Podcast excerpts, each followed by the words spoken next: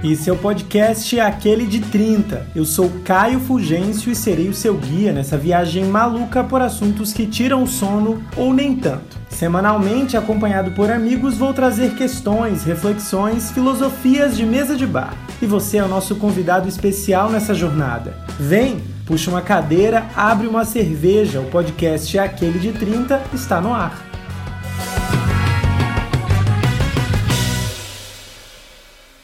Chegou o fatídico dia.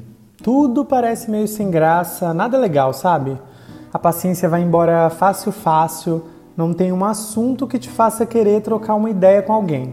Até a luz do sol não é atrativa.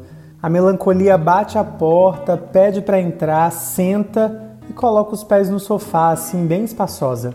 Ela fica pelo tempo que quiser. É a famosa bad, né? A gente pode até tentar, mas não tem como fugir dela. Vem comigo porque hoje o Aquele de 30 está chegando todo borocochosinho com música triste vinho. Episódio da semana Quando Bate a Bad.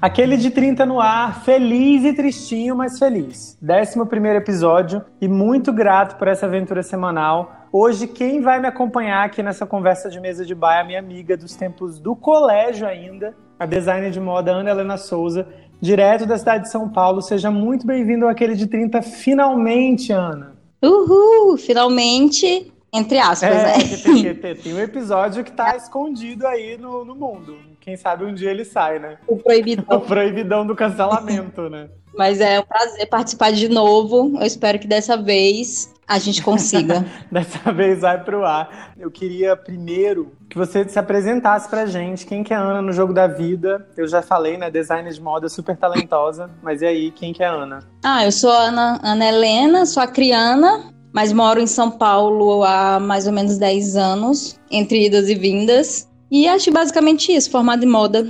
E triste. triste tá, deveria estar na carteira de identidade, na minha e na sua.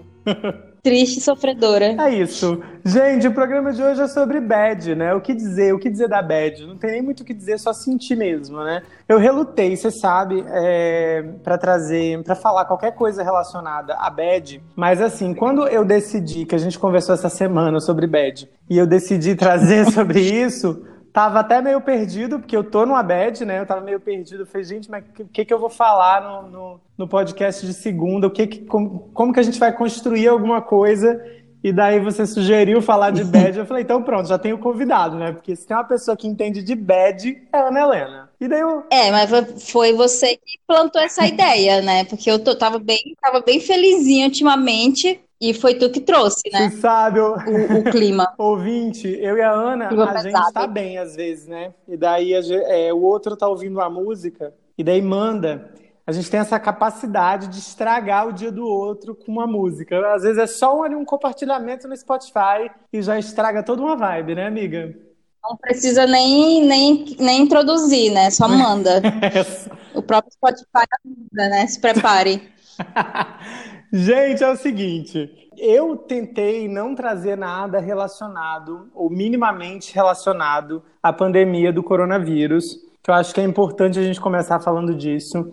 Mas assim, como esse período nunca acaba, né, nem fica pouco, eu acho que é impossível a gente não ter um episódio, pelo menos citando esse negócio. Nesse momento, talvez a bad maior, master, que talvez muita gente esteja tendo, é relacionada ao isolamento. Essa situação de insegurança, ela tem causado uma bad geral, pelo menos assim, entre os amigos, os amigos próximos, assim, que eu converso, que não está no gibi. E daí, é, para começar, né, só para lembrar, se o primeiro episódio desse podcast ele foi ao ar na pandemia, no, dia 11 de maio. Maio, já fazia quase o quê? Dois meses que a gente estava nessa confusão. Eu demorei ali, né, Sim. né, para para sentir essa bad do isolamento, porque no começo eu tava muito tranquilo, tava muito ali, ó, feliz. falei, ah, gente, né? Vai ser rápido. Todo mundo achava. Exatamente. Mas daí assim, meu amor, já faz um tempo que o negócio tá puxado, que o bagulho tá louco. E daí eu queria primeiro saber de ti, Ana, como é que tá sendo esse período aí, sozinha, abandonada, largada, com o Chicão, mãe de pet. Mãe de pet. E agora mãe de planta também. Todos os clichês, né? Eu completei a, o bingo dos clichês da pandemia. Cortei cabelo, virei mãe de planta.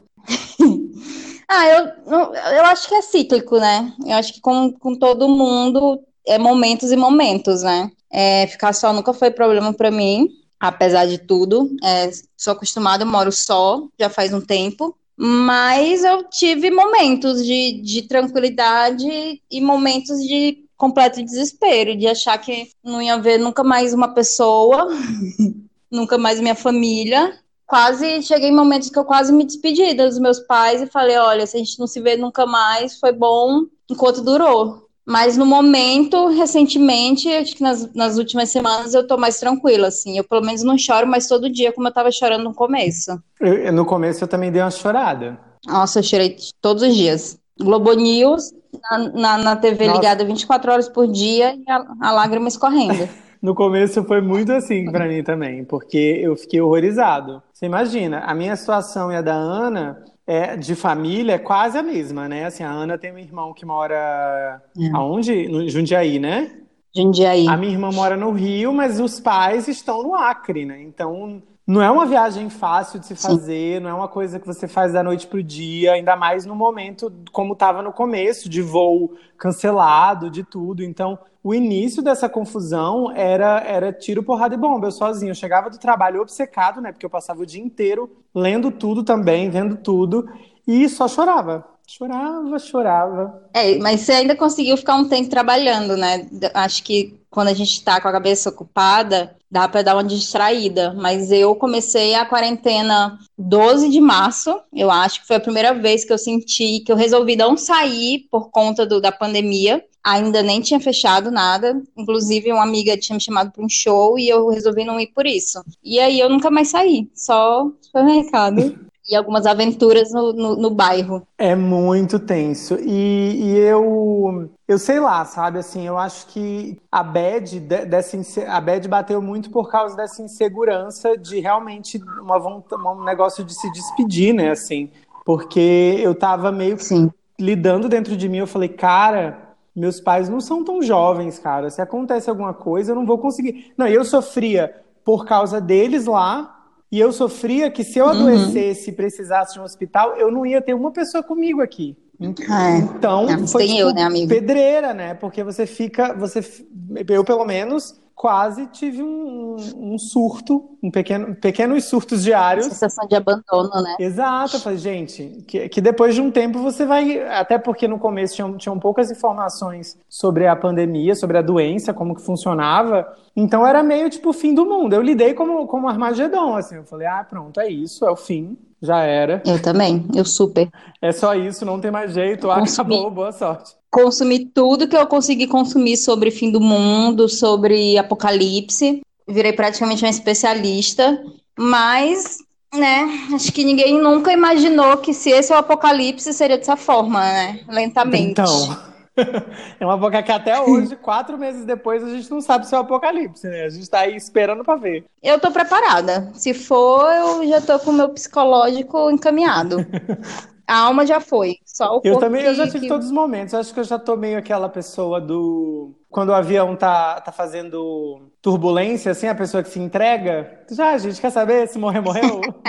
Sim. Eu acho que eu tô um pouco assim. Liga pra mãe, já. Eu acho que eu já tô um pouco assim também. Eu acho que já meio que deu uma cansada. Mas daí é aquilo, né? É. Tem que segurar o forninho, tem que viver, né? O, o, louco, assim, é como você falou, eu tive que voltar a trabalhar, né? Então no início foi super tenso sair de casa, ainda que aqui a cidade não tenha tantos casos quanto aí em São Paulo. Mas assim, você tinha, tinha uma pressão todo dia, porque era uma mão que não podia coçar o olho, era... não podia esquecer. Ainda, é. né? Em teoria. Né? É isso, assim. É, não posso até hoje, mas assim, com o tempo você vai meio que é, introjetando esse, esse, esses novos hábitos, assim. Então, no início eu tava pilhado, eu parecia um robô, assim. Onde a minha mão ia, eu prestava atenção, assim, para não esquecer. Mas tá, para a gente é, seguir aqui, já que o Covid, não, eu não quero falar só de Covid, porque é uma coisa que meio que todo mundo está vivendo, não tem nem graça, né? A gente ficar falando disso. Eu queria saber assim, meu amor, quais que são tuas crises, hum. assim? Como que é a tua crise? Tirando o Covid, né? Que tem sido a crise dos últimos tempos, da última semana. Mas como são tuas crises no modo geral? Assim, como é que você lida com elas? É, eu acho que eu não, não, eu não considero que eu tenho crises. Eu acho que é mais. Eu, eu, eu acho que é mais parte da minha personalidade. Assim, eu considero essa coisa da, da melancolia, da, da, da tristeza, assim, é, é, é meu. Eu não, não tenho momentos. Eu sou assim, e aí momentos mais otimistas, mas em geral, é, quem me conhece há muito tempo e quem me conhece mais particularmente sabe que eu meio que eu tenho essa necessidade, assim, de, de, de uma tristeza, de um silêncio. Eu gosto de silêncio. E eu gosto de ficar só, muito só, assim. Eu sinto, às vezes eu sinto que o que meu corpo precisa, sabe?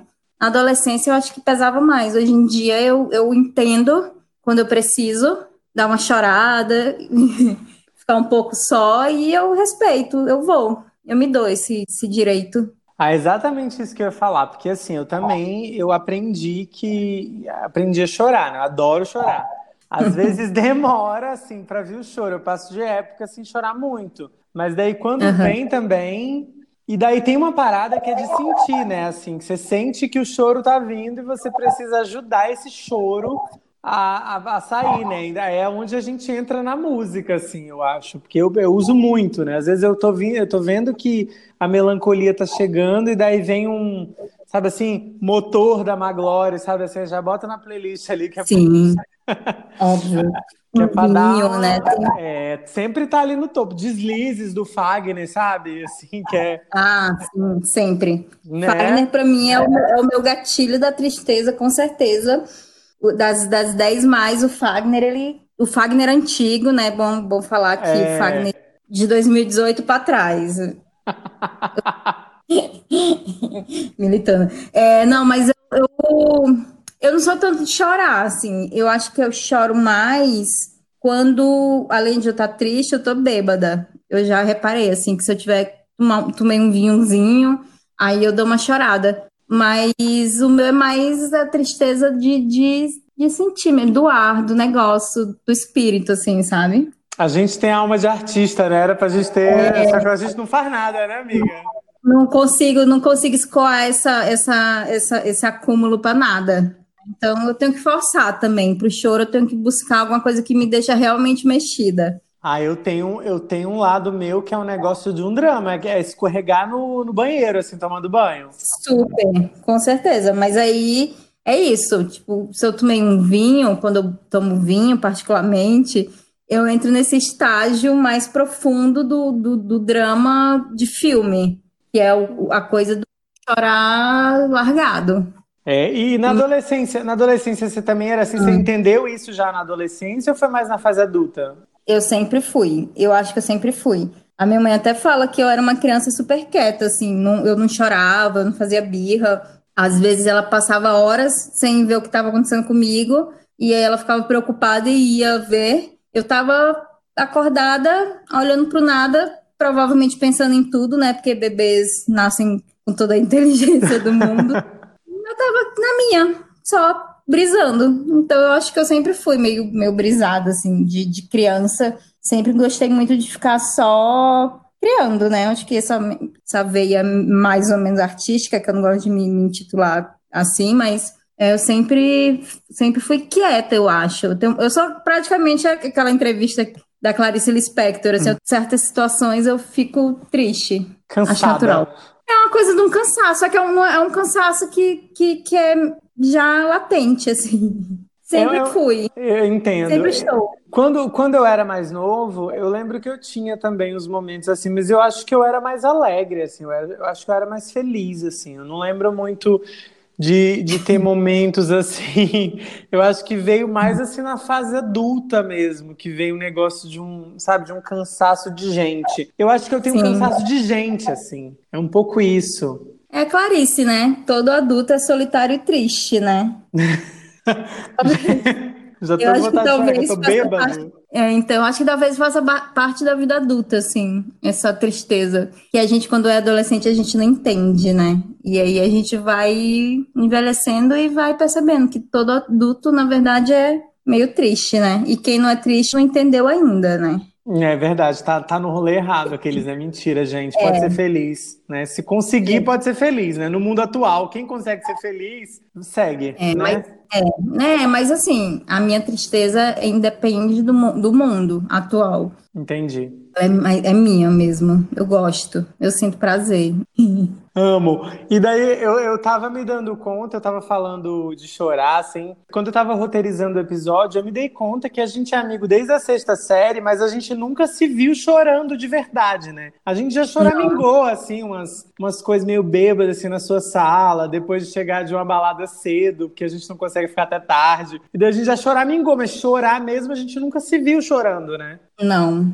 Mas eu acho que chorar para mim é bem particular, assim. É, o que me o que me faz chorar seriamente, né, os problemas reais, as coisas que me deixam triste de verdade, é, geralmente eu eu faço sozinha, assim, eu guardo. Eu, eu não sou muito de dividir com, com os outros, assim, as minhas tristezas profundas, né? A, a, tristeza real. Porque a tristeza melancólica, um coração partido, uma dor de cotovelo, eu, eu falo abertamente. Mas as coisas tristes mesmo que me deixam, que me fazem chorar de verdade, eu acho que ninguém. Geralmente eu choro sozinha. Essa parte eu deixo pra, pra chorar sozinha. Eu lembro de alguns momentos que eu já chorei na frente de algum amigo próximo, mas eram, eram momentos realmente de muita tensão, assim. Mas o uhum. choro de verdade é o choro que a gente leva pra cama antes de dormir. Que a gente segura o dia todo, assim. Eu, eu tenho muito disso, segurar o choro o dia todo. E assim, deixo guardado. Não é que eu não poderia chorar antes, mas é porque eu guardo de propósito, que é pra ir chorar deitado. Porque eu acho que é, que é poético chorar antes de dormir, assim, molhar a fronha, assim, sabe? E dormir com a fronha molhada. Acordar com o olho inchado, as pessoas perguntarem, você fala assim, é porque eu chorei a noite inteira.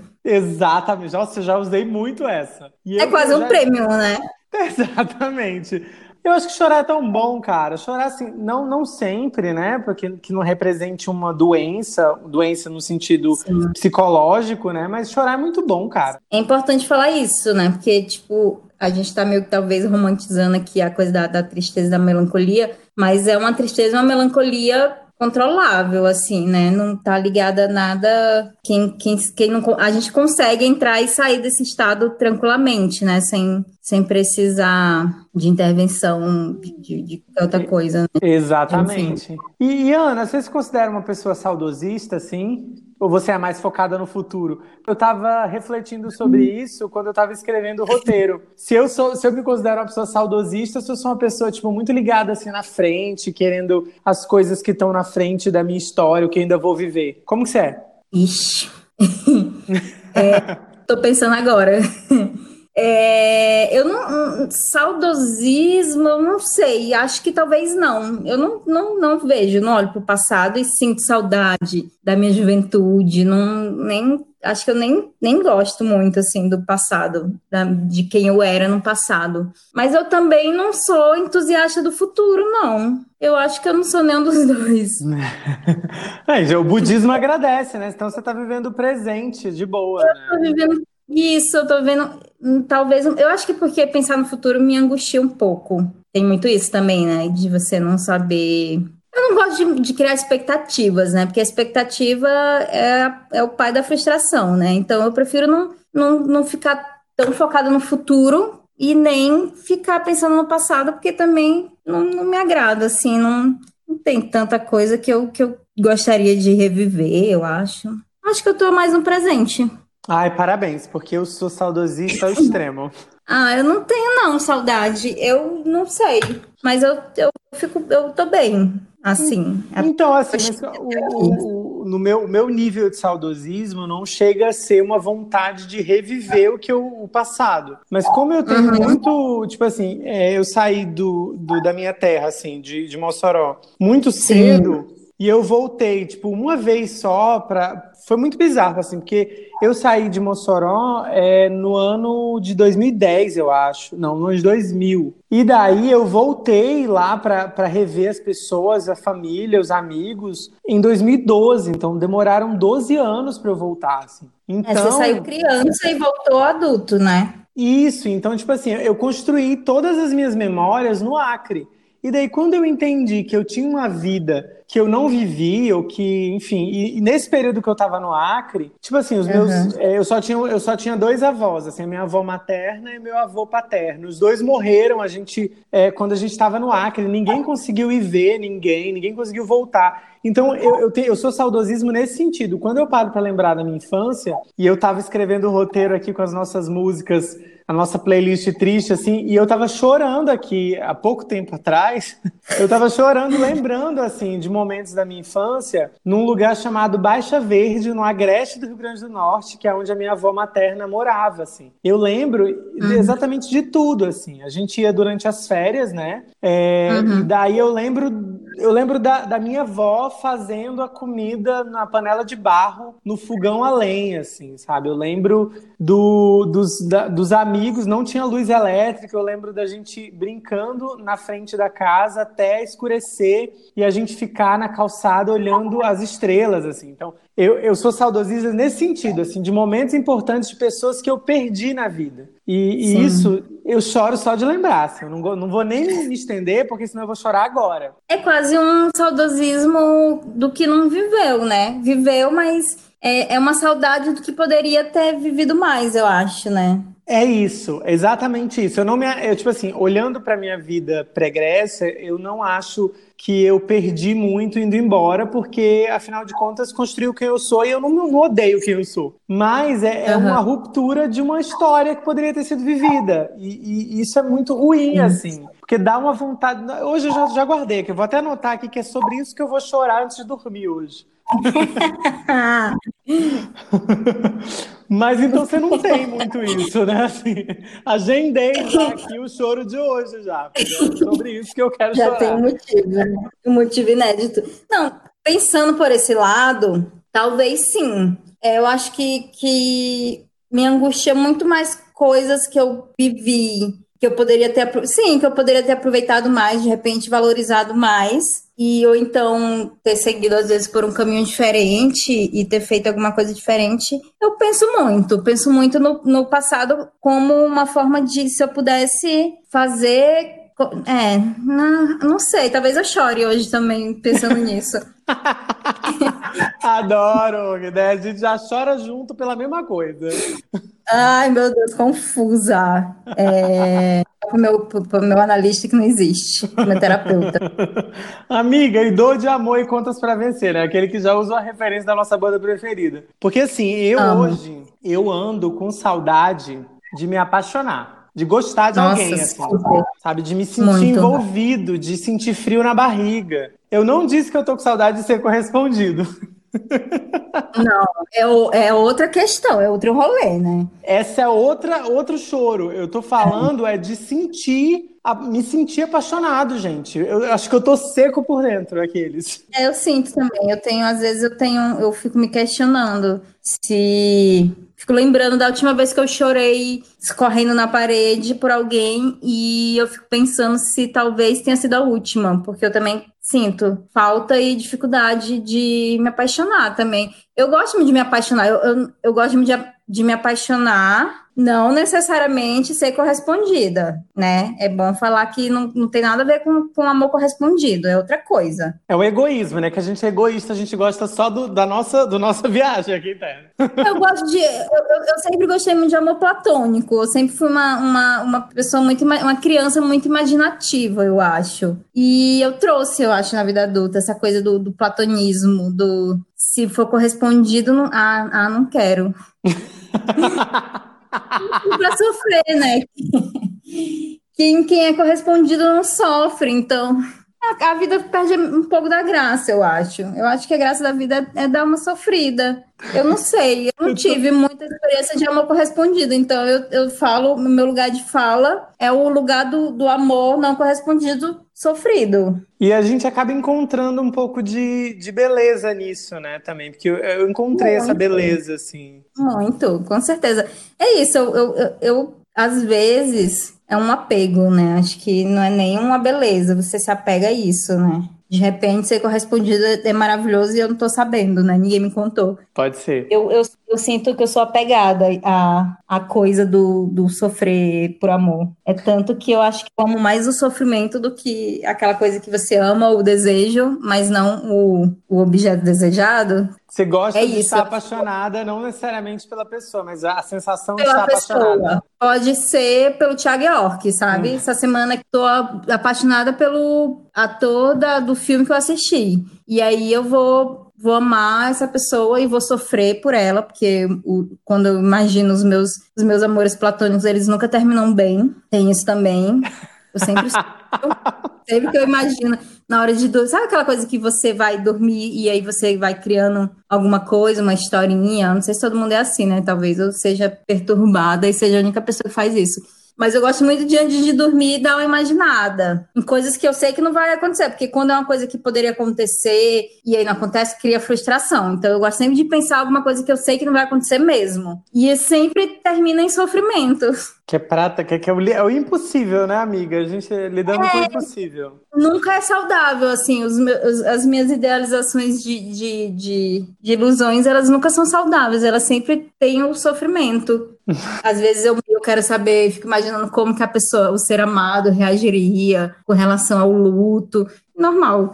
E amiga, diante disso, você se considera uma pessoa pessimista, assim, em relação à vida, ao mundo, ou, ou não? Eu, eu acho, eu, eu diria que não. Pessoas à minha volta poderiam dizer que, que, que sim. Mas eu diria que eu sou realista. Eu acabei de receber aqui no, de uma amiga, é uma, uma tirinha do da Mer, que é, é tá escrito feliz no possível, alguma coisa assim do tipo, sabe? dentro do possível, feliz dentro do possível, é exatamente isso. Eu acho que é isso, assim, eu sou otimista dentro do possível. Eu tento equilibrar, porque eu acho que a expectativa é pai da frustração, né? Então eu tento não criar expectativas em coisas que não estão dentro do meu do possível. Eu diria que não. Você até citou isso mais cedo. Eu acho que é realmente uma maneira de, de manter as expectativas, é, de certa forma, baixas, assim, para evitar decepção, eu acho, né? Assim, na minha vida, sempre que eu tento fazer planos, planos a, a longo prazo, geralmente acontece alguma coisa e eu tenho que reformular tudo que eu, que eu planejei por causa dessa coisa, assim, é, é uma constante na minha vida. Então, eu aprendi, eu acho, a não, não, não tentar ficar pensando muito, assim, criando expectativas. Eu acho que eu deixo, eu acho que tem a ver com não ser saudosista, talvez. Eu tento deixar, eu tento deixar as coisas acontecerem, assim. Eu consigo planejar a minha semana e pensar de forma positiva, achando que vai dar certo. Mas eu não, não sei. Eu acho que talvez seja do signo, né? Sou virginiana, virginiano acho que tem, tem, tem isso, do, do pé no chão talvez. Não sei. E, é, porque eu sou completamente é, no, no mundo, assim. Eu tento manter minhas expectativas baixas. É, sabe aquela música do, do Los Hermanos? Sim, estou citando Los Hermanos nesse episódio. eu amo. Aquela música que para mim é uma das minhas preferidas, que é o Vencedor, que ela fala Sim. tipo, quem acha que perder é ser menor na vida, que sempre quer vitória e perde a glória de chorar. Eu que já não quero mais ser um vencedor, leva a vida devagar para não faltar, faltar amor, né? Assim, que é tipo uma coisa meio. né? Falando é, tristeza. Né? Isso, que é uma coisa meio assim, gente, ó, eu tô aqui com minhas expectativas muito lá embaixo. Se der merda, meu, eu já tô acostumada a perder. Tô, né? Isso. Tem muita coisa, assim, de, de que eu acho que é uma, uma, um grande problema, que é, tipo assim, essa, essa visão coach de que, você, de que tudo depende de você, de que você Sim. é um vencedor, de que, sabe, encontre o, o líder que tem dentro de você, lidere a sua vida. Mano, isso não existe, cara, na vida real. Não, eu acho que não. Eu acho que é outra tirinha, outro, outro quadrinho que eu vi uma vez, que era um cara dizendo que ele já não, não cria mais tantas expectativas e ele comemora as pequenas vitórias. E aí no quadrinho era ele fazendo um ovo e ele falava, oba, um ovo, um ovo quase perfeito. E eu acho que é isso, assim, é você. Eu acho que, que o legal é você comemorar o que você fez de possível, né? Fiz o que estava dentro do, do, do meu possível. Às vezes não é o ideal, mas é o que você consegue fazer. Então eu acho que é por aí, assim, eu não crio grandes expectativas. A minha expectativa é conseguir fazer o meu melhor dentro do que eu sou capaz de fazer. Talvez poderia fazer melhor, talvez poderia fazer melhor, mas o que eu consegui fazer foi foi isso.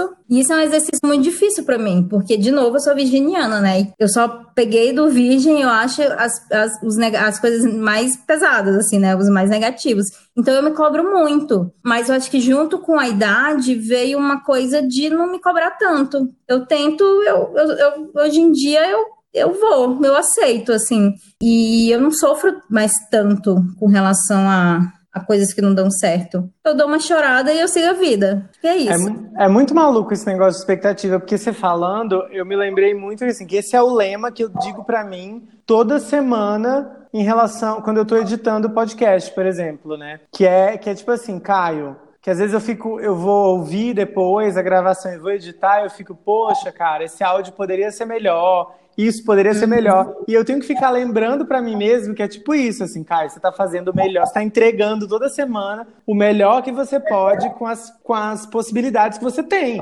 Que eu tô gravando, Sim. eu dependo de um celular, que eu não tenho o microfone ainda, eu dependo de uma internet. A gente, hoje, por exemplo, você ouvinte, você não vai saber disso, mas a gente tá enfrentando problemas de internet lá e cá, entendeu? Para gravar esse episódio. E, e é meio isso, é você manter um pouco o pé no chão no sentido de, cara, estou fazendo o melhor que eu posso nas possibilidades que eu posso. É, eu acho que às vezes não, a gente cobra coisas que nem os outros cobram, né? É, eu tô falando aqui, parece que eu sou super desconstruída, super. Mas eu me cobro muito também. Quem, quem acompanha, me acompanha assim e vê quando eu faço alguma coisa, eu sempre acho que não tá bom, assim, eu sempre pergunto, tá bom, mas será que não dava para melhorar? E eu vejo que as pessoas que estão de fora, que estão vendo, estão achando incrível, estão achando maravilhoso e não estão vendo os defeitos que às vezes é só a gente que vê, né? Então eu tento, eu tento trazer isso, assim, eu me cobro muito, eu vejo falhas no que eu faço, que eu tô vendo, mas eu tento botar na minha cabeça que às vezes é só eu que tô vendo. Os outros não estão vendo, porque a gente não repara tanto nos outros, eu acho. É, a gente repara, acho que a gente vê um todo, a gente não vê minuciosamente o que o outro faz buscando o ruim. E se a pessoa faz isso, o problema dela. Eu acho, eu acho que eu faço isso com relação aos outros, sim, porque eu sou essa pessoa, tô logo avisando aqui. Sim. Eu julgo mesmo. É, então, eu tô falando, mas eu tô, parece que eu sou coach. mas, inclusive, a gente junto faz isso, né? A gente Muito! É, então, eu acho que pode ser isso também. Do, da mesma forma que a gente critica o trabalho dos outros, eu acho que, que é o que causa insegurança no nosso, né? Uhum avaliando dos outros, a gente fica imaginando que os outros tá pensando do nosso, né? Faz muito sentido isso. Eu acho que é um hum. pouco subversivo, assim, sabe? Contra a ideia da, dessa, desse lugar de perfeição, esse lugar de que as coisas vão dar certo. Eu acho que tem um negócio é, que eu penso é, muito, que quando eu tento, em relação, por exemplo, ao amor, que eu tento manter as expectativas muito lá embaixo, eu fico brincando que eu não tenho roupa para um relacionamento meu dar certo. É, eu também não. E, e assim, é, é, isso de, de manter as expectativas lá embaixo é porque eu, eu fico pensando, cara, o mundo é tão cagado, eu não vou ser tão especial a ponto das coisas serem, tipo, uma, um mar de rosas para mim. Então eu já vou meio preparado para dar merda, assim. Pra desgraça, né? E assim, eu não sei, eu não vou nem entrar no mérito até que ponto psicologicamente isso é, isso é saudável ou não, porque não, não, não é essa a discussão.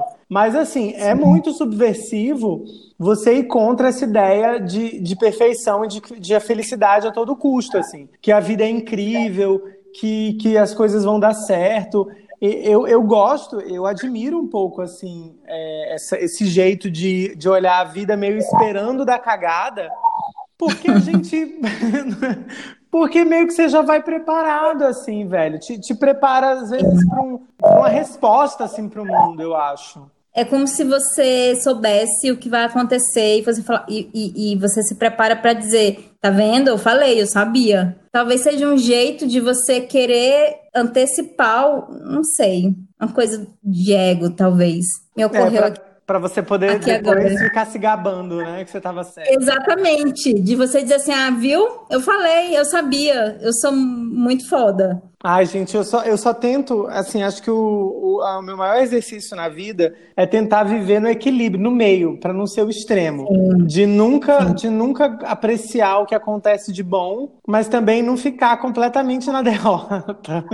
É porque eu acho que também tem isso, assim, quem, quem, quem, quem fica muito focado no futuro, esperando uma coisa melhor, acaba deixando de partilhar o que tá acontecendo agora. E às vezes o que tá acontecendo agora não é ruim, sabe? E às vezes você tá tão focado num futuro que você idealizou e você às vezes pode não chegar nesse futuro, às vezes não deu, não vai dar certo, e você perdeu a oportunidade de aproveitar o, o que você teve. Eu acho que é isso, assim, não é, não é pessimismo. É uma coisa de você viver com que com o que você tem. Lógico que você cria expectativas, você traça metas, mas você também tá olhando pro agora, tá, tá confortável. A minha mãe acha muito esquisito isso, assim, que eu, como a maioria dos adultos hoje, eu fui uma criança que prometia muito, né? Eu era uma criança que as pessoas achavam que eu seria uma, alguma coisa muito grande, assim, porque eu era comparada com, com a maioria, eu era muito inteligente, muito inventiva, muito artística. E aí as pessoas criam expectativas, né?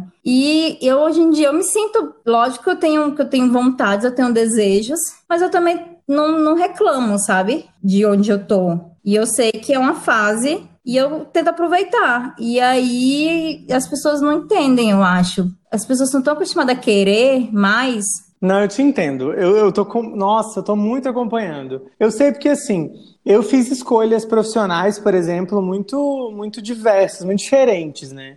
É, onde é. eu tô hoje, é, fazendo o que eu tô fazendo, assim, eu não, eu não me sinto completamente realizado profissionalmente é, no lugar de trabalho que eu tô hoje, porque eu não tô no jornalismo diário, que era o que eu queria fazer quando eu entrei na faculdade. Apesar de ter passado muitos anos nessa área, eu tava cansado. E hoje eu tô cansado de não estar nisso, porque a gente nunca tá satisfeito com nada nessa porra de vida, né?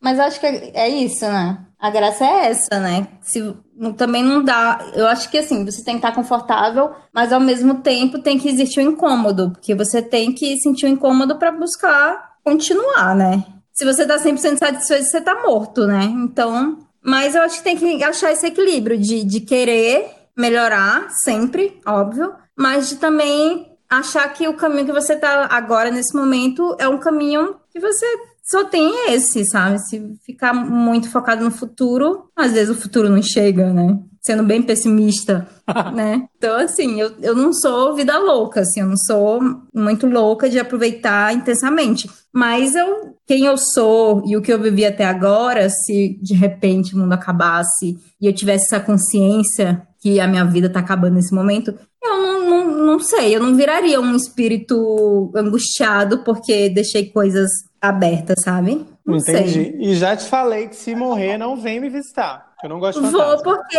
eu, eu tenho, né, apesar de tudo, sou muito apegada, né? Ao meu momento, é isso, eu sou muito apegada à, à minha vida hoje, minhas coisinhas, meus negocinhos, minhas musiquinhas. Então, com certeza, quando estiver ouvindo uma música que lembre, provavelmente a gente já compartilhou isso, quem está ouvindo tem que saber que existe um, um, um contrato verbal de que parte do que é meu, se caso morra, Caio herdará, eu provavelmente vou junto, assim, uma parte, um né, espírito vai. Porque também tem isso, sou muito apegada ao agora. Então, se eu morrer agora, vai junto. Meu amor, é banimento aqui em casa com minha, minhas, minhas ervas aqui para Ana. Já avisei. Eu não sei, eu acho que eu não vou perder a oportunidade de ser um fantasma que fica vagando na casa de alguém. Acho que eu gostaria.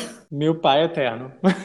tá, tá, tá, tá, tomando um caminho bizarro. É, né? Exatamente, calma aí, calma aí, vamos voltar. Então, eu tava, eu, eu ia falar que eu acho que eu, durante o tempo, eu tentei desconstruir a ideia de que, eu, de que haveria um momento na minha vida que eu seria feliz, completamente feliz, assim. Eu, eu desconstruí essa ideia e isso foi muito importante para mim, porque eu sou diferente do virginiano, eu sou completamente mundo da lua, assim, minha cabeça vai longe. Então eu vou dormir às vezes idealizando como é que vai ser as minhas férias do ano que vem, para onde eu vou e como vai ser exatamente tudo que eu vou fazer. Eu sou essa pessoa. Então eu precisei desconstruir essa ideia de felicidade, de que vai haver um momento depois de eu trabalhar em tal lugar e tal lugar e ganhar tanto, eu vou ser uma pessoa extremamente feliz, porque isso não existe. Não adianta qualquer os coaches, se você tiver algum coach me ouvindo, nem de coach eu gosto, vou logo avisando. Essa ideia de que vai haver um momento na minha vida que eu vou olhar ao redor e vou, nossa, estou extremamente satisfeito. Gente, a psicanálise ela é clara. O ser humano chegou até onde chegou por causa da falta. Sim. É, a, é, o que você falou, assim, é a falta que move o ser humano. O, tem um negócio lá, tem toda uma explicação, claro, que eu não vou saber dizer aqui, porque eu não sou psicanalista, mas tem um negócio do desejo e da falta, essa relação, é o que move o ser humano. É o que falta que faz a gente caminhar em busca de alguma coisa. Aí é aquilo. Sim. A gente preenche uma falta, aí de repente a gente olha que tem outra. Aí preenche aquela outra, vê outra. E é assim que a gente caminha, senão realmente a gente vai ficar parado. Então acho que essa desconstrução da ideia de felicidade ela é muito importante, assim. Porque, cara, tudo bem, eu tô assistindo falta de me apaixonar, tô assistindo falta de me apaixonar. Mas é meio que tipo, meu, tá tudo bem, né, também. Tamo cagado mesmo, né? Ai, amiga, então, a gente tava falando de amor, e daí hum. eu queria saber como é que foram as suas relações, assim, até hoje? O que, que tu tem de lembrança, de amor, assim, de relação amorosa? Ai, eu não tenho, né? É, eu, eu tenho histórias que, que, que eu talvez mais idealizei do que realmente vivi, né? Hum, não sei. Adoro quando eu pego o entrevistado e ele não sabe o que dizer.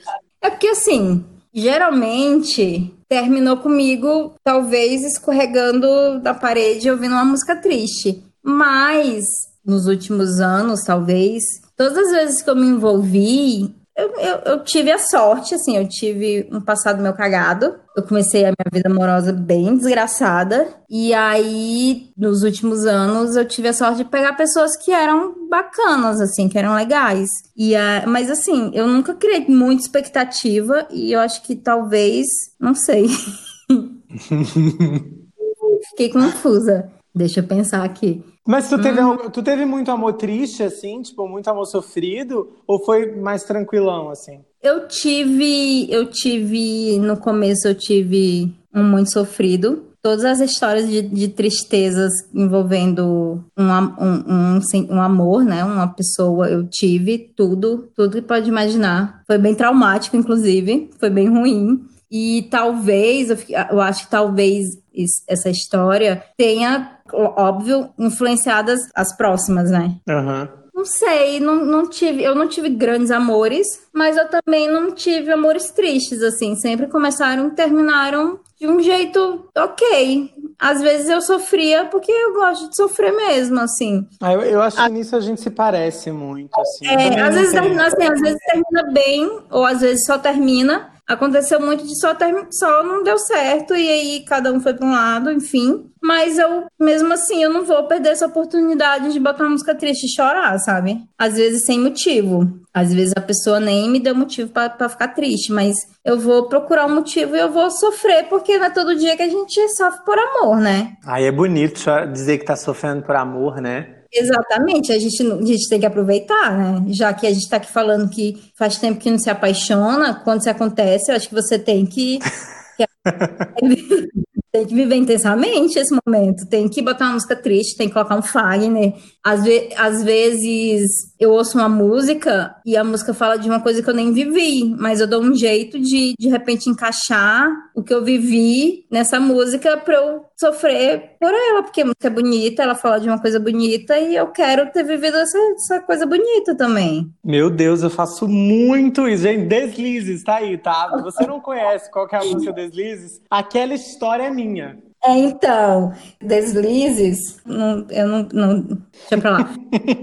é, ai, meu Deus. É, sim. nervosa, nervosa. Né? não, porque é, é, é, é expor demais, a minha disposição. Sim, não. entendi, entendi. Mas olha só, eu, eu, eu entendo muito, assim, porque eu vivo a mesma coisa. Eu, eu não tenho histórias de amor, assim. Eu nunca. Eu, eu não, não tenho como, assim, sabe, dizer que, poxa, aquela pessoa eu me apaixonei perdidamente, assim. E, cara, é, é, eu acho um pouco triste, assim, dizer isso, porque, pô, 30 anos de idade, assim. Eu, é engraçado porque eu ouvi muito do, dos meus amigos mais próximos, assim, das pessoas que se apaixonam com, com, enfim, tem grandes histórias de amor, me falando, ah, mas quando você sentir, quando chegar a pessoa, você vai saber, porque você vai se apaixonar. Hum. E, gente, tô 30 anos aqui e não consigo, não tenho uma história para contar, pelo não, amor de Deus. Não senti ainda, né? É, eu não tenho, eu não tenho grandes histórias de amor, eu tenho grandes histórias de desamor, talvez. Eu não vivi um grande amor, eu vivi uma grande, talvez, ilusão, assim. Posso... Não era amor, era cilada, né? Era cilada, exatamente. Não era, nem não chegou nem perto disso, assim. Talvez eu sozinha pudesse dizer que em algum momento sentia amor, mas nem perto disso, assim. Mas, mas vivi grande, eu vivi dramas, talvez. O amor platônico, ele tem um é. negócio, né? É, já teve, teve platônicos, já sofri de amor platônico, super, sempre, desde sempre. Desde que tenho 5 anos de idade, sofri. meu, meu, melhor, meu tipo de amor preferido é o platônico, porque eu posso escolher a forma triste que ele vai terminar. Mas não platônicos também, assim, com pessoas reais, né? Pessoas que existem e que não foram bacanas. Ah, não sei, não sei. Às vezes eu fico pensando se se eu não sofri de, de forma exagerada, sabe? Eu acho que se você se relaciona com a pessoa e você não consegue nem ouvir um Fagner e dar uma sofrida, não, não valeu a pena. Assim, terminou e não, não tem um, um sofrimentozinho. Tem que sofrer, gente. Nisso eu me gabo, assim, sabe? Porque eu acho que a minha capacidade de dar uma sofrida Seja no amor platônico, no amor que morreu, às vezes, porque assim, comigo não teve muito platônico, mas teve uns amores que morreram antes de virar amor, assim. Eu já sofri como se fosse amor, que é para dar uma, entendeu? Que é pra ele me é sentir isso, não, vivo. Quando, quando eu falo de amor platônico, é isso. Às vezes existiu uma história, mas às vezes eu intensifiquei ela, sabe? Não foi tudo isso. Às vezes a pessoa nem foi do, tudo isso. Mas a gente dá uma intensificada para ter um motivo para sofrer. Então, mas esse, esse sofrimento que vem, assim, que a gente tá, às vezes, dando, pode ser uma forçada? Pode. Mas daí, assim, eu Lógico. acho que ele me treinou, assim, para os sofrimentos de verdade. É isso que eu tô tentando dizer, assim. Que no Ele sofrimento mudou sua de personalidade. É isso, assim. Então, assim, dificilmente uma desilusão amorosa vai me deixar baqueado, porque eu já venho sofrendo de coisas que não eram reais há muito tempo, meu amor. É tipo, é um treino. É tipo treinar para o momento do, do valendo. É isso, porque assim, tem, tem uma, uma, uma, forma de viver, eu acho, que é muito atual, assim, dessa velocidade toda que a gente conhece as pessoas hoje em dia, que é tipo assim, não uhum. sofrer. Ah, eu não vou ah. começar uma relação porque eu, porque eu vou sofrer, eu não quero sofrer. E, cara, tá tudo errado é isso, velho. É, e tem gente que começa e termina e já parte pra outra, né? Tipo, não se dá esse momento, esse intervalo do sofrimento, né? Que eu acho que o sofrimento ele ensina também. Muito! Nossa, gente, eu sou aqui, ó, eu sou maduro, aquele louco. Sou nada de maduro. sofrimento, sofrimento por amor. É bom que se, que se diga que a gente tá falando aqui de sofrimento é, é white problem, né? É, não é, um... é isso, não é o sofrimento. Não é sofrimento profundo. Isso, a gente tá falando desse sofrimento aqui que é do sofrimento fútil mesmo. So, sofrimento, sofrimento babaca. É isso, é o sofrimento de quem, de quem não tem o que fazer. Não sofre. É o sofrimento de quem não tem o que sofrer. É bom que se diga isso, que quem tá ouvindo entenda que a gente tem noção do privilégio de escolher pelo que sofrer, né? Isso, muito bom. É, é, e eu gosto, eu e, e, me ajuda, assim. Eu sou muito do, do, da criação, né? Sinto que quando eu tô sofrendo, eu sou uma pessoa diferente. Eu sou uma pessoa mais poética, eu escrevo e, sabe? Quando eu não tô sofrendo, eu me sinto meio vazia. Olha aí, psicólogos. Eu... É, então, ah, com, meu amor, com certeza. Psicologia aqui, se entrasse aqui, ia ter muito trabalho para, né? Inclusive faço terapia, não faço, mas deveria. Eu sinto que o sofrimento ele me engrandece. Quando eu tô sofrida, eu produzo mais, assim, eu, eu viro um sofrimento nesse sentido, né? É alma de artista, né, gente? É, então, gente, eu vejo um mundo diferente, sabe? As coisas que. Eu, eu não sou escritora, né? Nem perto disso. Fiz jornalismo, mas sou uma péssima escritora. Mas o que eu escrevi no, na, na minha vida foi em momentos que estava sofrendo, sabe? Depois disso, nunca mais consegui escrever uma frase. Se eu não consigo terminar uma frase que fale sobre alguma coisa profunda, depois não, não estou sentindo profundidades. Ah, eu tive uma fase da minha vida que eu escrevia. Hoje em dia eu tento voltar um pouco, que é a escrita criativa de sensações, sentimentos, criar narrativas nesse sentido. E assim, eu não sei se acontece com todo mundo que escreve profissionalmente, com, com as pessoas que escrevem profissionalmente, porque eu não escrevo, eu sou jornalista. Mas assim, uhum. todos os meus textos que não são jornalísticos, os melhores que eu acho foram também momentos assim muito cagados. Exatamente. Mas eu acho que é isso, o sofrimento dele engrandece. É, é, se você pegar, sei lá, música, pelo menos na minha opinião, as músicas que, que aparentemente foram escritas em momentos de, de tristeza, de, de angústia, de questionamento, são as mais bonitas. Eu acho que se eu fosse música, né, musicista, se eu escrevesse, escrevesse música, provavelmente a minha, minha obra inteira seria baseada em tristeza, porque para mim é a parte mais bonita, é a parte mais lírica do, do ser humano, é essa quando você tá sofrendo, sofrendo, né? Sofrendo entre aspas, mas desencantado, né? Desenca... Eu amo, eu amo, assim, eu posso estar feliz, eu posso ser a pessoa mais feliz do mundo, mas na hora de consumir alguma coisa, tipo música, muito provavelmente eu vou querer consumir uma coisa triste, um desamor. Para mim as músicas mais lindas já feitas foram sobre coisas, amores que não aconteceram, enfim, desamores. Ah, eu coleciono, amor. Eu tô, inclusive, eu já tava numa bad, e daí já tô meio numa, numa situaçãozinha de, de, de, de, amor que não deu certo, antes que morreu antes de acontecer. E daí já tô assim, eu já aproveitei. É bom que já vem um combo e daí eu já, já vou elaborando sobre tudo, assim, adoro. Eu tô muito ansiosa com, com, com os próximos, com o futuro próximo, porque com certeza essa quarentena, essa pandemia vai, né, vai gerar muita, muita coisa do tipo que eu gosto, assim, né? Que meio... muita tristeza pela frente. Eu tô ansiosa pra, ouvir aí o que essa galera produziu de triste. Me, entregue, me entreguem músicas tristes, porque é isso que eu tô esperando. Que é solidão pura, né? Que é, eu tô preparada, tô pronta para isso, né, amiga? Nossa, eu tô prontíssima. Eu tô muito ansiosa. Eu fico acompanhando, é porque não acho que nem tem como, né? A galera que, que sei lá, que trabalha com música lançar nada agora. Mas eu tô, ó, antena ligada aqui, porque eu realmente tô precisando dar uma atualizada na minha playlist de músicas tristes. Que é a única, né? Tipo, eu não tenho playlist. De música alegre, né? Não tenho, nem né? playlist pra limpar a casa. Eu tenho uma playlist só, única, e ela é 95% de coisas tristes. E é ela que eu uso para limpar a casa, ela que eu uso para um momento feliz, para encontrar os amigos. Se você vem na minha casa, meu amor, e você não sai daqui triste, você não veio na minha casa. Eu tô de prova. o, o, o, YouTube já até sabe, assim, tipo, liguei aqui o YouTube para botar um, uma música, pode ter certeza que vai ser, vai começar com uma música de escorregar na parede. Choro e ranger de dentes, gente. É essa a playlist da Ana. Choro e música. Então tá, cara, vamos lá. Pera aí. Pra, pra gente não terminar esse episódio assim, né, mal, que eu tento ainda, né, trazer uma coisa boa com esse podcast, pelo amor de Deus.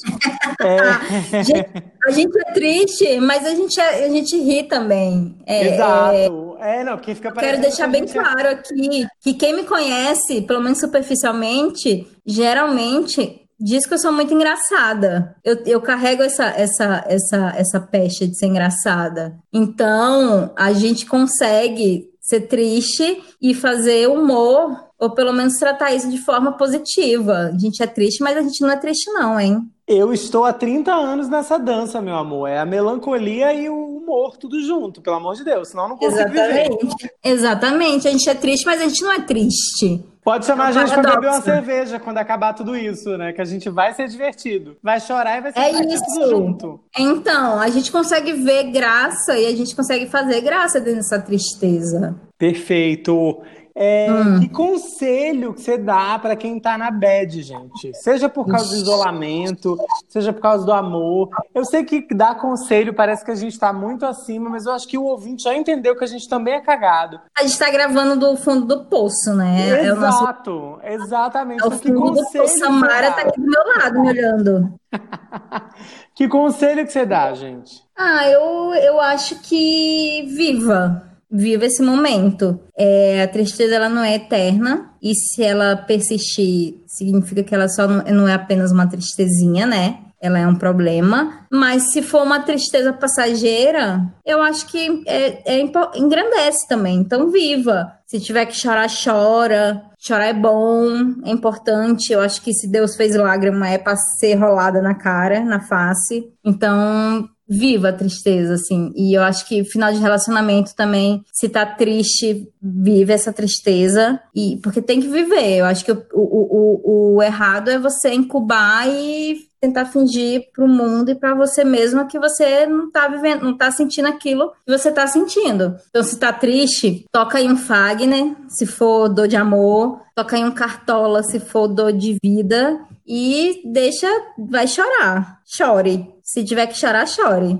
Maravilha! É isso, gente. Tem que aprender a ver a beleza nesses momentos. Eles são importantes. Perder, seja o amor, seja o emprego, é, ainda que tenham suas problemáticas, também não quero romantizar nada, mas perder não é necessariamente um indicativo de que a vida não vale a pena. Eu acho que esses momentos eles nos, fa nos fazem realmente apreciar quando, as, quando os ventos ali são mais favoráveis. Se possível, cara, aquele, né, que é um programa todo dedicado a, a desconstruir o negócio do coach. É, se for possível, não caia nesse papo de que vencer é tudo na vida, a gente perder faz parte, é o outro lado da moeda, é lindo. E façam terapia se tiver grana, né? Eu, inclusive, preciso voltar até, preciso organizar minhas Sim. finanças para voltar para terapia. Mas é muito importante você entender que perder e ter essas, esses momentos complicados, eles fazem parte.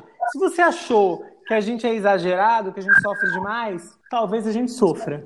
Então sofra menos, mas, mas não deixe de sofrer, né? Amiga, vamos para dica para quem está ouvindo. Uma série, um filme, uma banda, o que, que você pode indicar pra gente?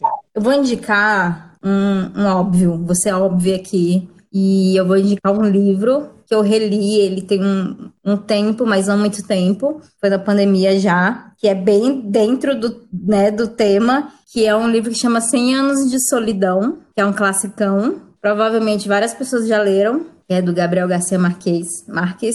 Não é um livro fácil de ler, é um livro bem, bem cheio de nomes e de é, realismo fantástico, então ele é meio confuso. Mas ele é um livro que é muito bonito, assim, para quem consegue, que nem a gente, assim, que consegue ver beleza na, nas situações que não são felizes, né? Não, não é exatamente em tristeza, mas na vida, na melancolia, é um livro que eu, que eu acho muito bonito, assim. Eu li quando eu era jovem, jovem adulta, e eu reli ele recentemente e ele continua fazendo muito sentido para mim, assim. Eu quero indicar um, um, um, contraponto aqui. Eu quero indicar uma música, música não, um artista, uma banda que é uma banda que eu ouço quando eu quero me sentir felizinha. Nem sempre, a gente nem só de tristeza vive o, a pessoa melancólica, né? Exatamente. Às vezes a gente acorda e quer dar uma levantada no astral. Então, quando eu tô assim, eu ponho pra tocar um. Na verdade, só tem um disco, essa banda, que chama é, Samuque a Selva. Se eu não me engano, o disco deles, que é um, só tem um disco, que chama Madurar. Tem alguns anos já o disco, acho que tem uns dois anos. E é um disco que eu ponho na primeira, no, no primeiro minuto de, de, de disco, eu já me sinto melhor, assim. Então, quando eu quero ficar feliz, eu ouço o Samuca e a Selva. E aí... Que ótimo, adoro também. É isso, assim. E quando, se você quiser ficar triste, tem muita coisa, né? Tem aí um Fagner, tem um bom, bom e velho Belchior, como toda moradora do centro de São Paulo. Sou uma pessoa que escuta o Belchior para ficar triste, melancólica. Cartola também amo quando quero ficar um triste conceitual. Então, pra tristeza tem um monte aí. Procura a gente no, no Spotify, nas redes sociais que sempre tem dicas, né? Exatamente. Eu não costumo indicar nada, mas dessa vez eu decidi indicar porque foi a banda que eu tava ouvindo durante a escrita desse roteiro, quando eu tava roteirizando esse episódio, que é a banda Maglória, que é a nossa fofi, fofucha, estamos Sempre. com saudade. Já Super. fomos pra zilhões de shows, né? Zilhões não, mas vários shows. Mas Sim. assim, o meu álbum preferido da vida é o 3, né? O terceiro. E, mas a discografia toda é boa para celebrar esse momento, é com a música deles que eu quero encerrar esse momento do podcast, antes da gente terminar, que eu acho que tem tudo a ver com o que a gente está falando, com o que a gente é, conversou e, e chegou a esse, essas dicas no final, que é a música que se chama Calma, que é do álbum antes do álbum ao vivo, é um álbum mais recente. E ela diz assim, gente: Calma, o tempo é o seu melhor amigo. Eu sei que isso é, não faz sentido agora, mas calma. Nada fica fora do lugar por tanto tempo. É debulhar aquela poesia, passar o fim de tarde com o cachorro, vai passar, mas é preciso calma. A pressa é um vício descontente, portanto, movimento, let it bleed, deixa sangrar, vai passar, tá bom? É isso aí, é assim que eu quero terminar esse episódio, porque assim, a gente levanta esse astral. Porque, tipo assim, deixa sangrar, tá ruim, mas vai passar. Porque sempre passa. Vai passar. E Ana, agora é a hora do merchan. Como que as pessoas te encontram nas redes sociais para conhecer teu trampo, tua vida, tuas dicas? Tem o, o Abduzida Acessórios, que é o meu arroba profissional, né? Entre aspas, que é onde eventualmente eu posto as coisas que eu faço, os trabalhos, parcerias e tal. Ele não é tão atualizado, de fato, menos ainda agora, mas vez ou outra aparece alguma coisa lá. Mas tem o meu que é Ana H Souza, Souza com S, e esse é o meu pessoal, que é o que eu mais eu tô diariamente. Às vezes eu posto alguma coisa de trabalho, alguma coisa que eu tô fazendo, acontece, mas geralmente é bobagem. Maravilha, amiga, muito obrigado pela participação aqui naquele de 30, eu adorei. Apesar Ai, de todas as nossas dificuldades com a internet, esse é o primeiro de muitos, né? Eu tô louco para gravar pessoalmente. Um dia eu vou conseguir ir na sua casa de novo, né? Por causa dessa pandemia. Ai, ai, por favor, quero muito. Eu fiquei muito feliz também. Muitas pessoas perguntaram quando que eu iria gravar esse podcast, quando chegaria a minha vez. Mas tenho medo, tenho um pouco de medo, confesso que, que perguntarei pro Caio, vou querer saber como que ficou, porque eu tenho medo de ser cancelada, gente, não me cancelem, por favor. eu falo muita, muita bobagem, mas eu sou uma pessoa legal, no, no fundo. É, quero agradecer aqui esse convite, porque para mim foi o, é o meu momento, é o meu tema. De todos os temas que passaram por esse podcast, esse é o meu tema. Eu ficaria muito triste se outra pessoa tivesse participado desse podcast, não eu. É... Eu nunca faria isso, amiga. Eu nunca chamaria outra pessoa pra falar de bad, pelo amor de Deus. Exatamente. Ficaria muito chateada. Eu ficaria muito na bad se eu não fosse chamada pro, pro, pro episódio da bad. Espero voltar. Voltarei, tá, gente? Voltarei. Voltará, voltará voltarei. Não quero saber, mas voltarei. Maravilha! Gente, é assim que a gente termina aquele de 30 de hoje. Me conta como você lida com a bad no Instagram e no Twitter, arroba aquele de 30 pode. A gente se encontra na semana que vem. Um abraço de urso. Tá chorando? Eu te abraço aqui. Receba um abraço de urso aí, tá bom? Beijão e tchau, tchau.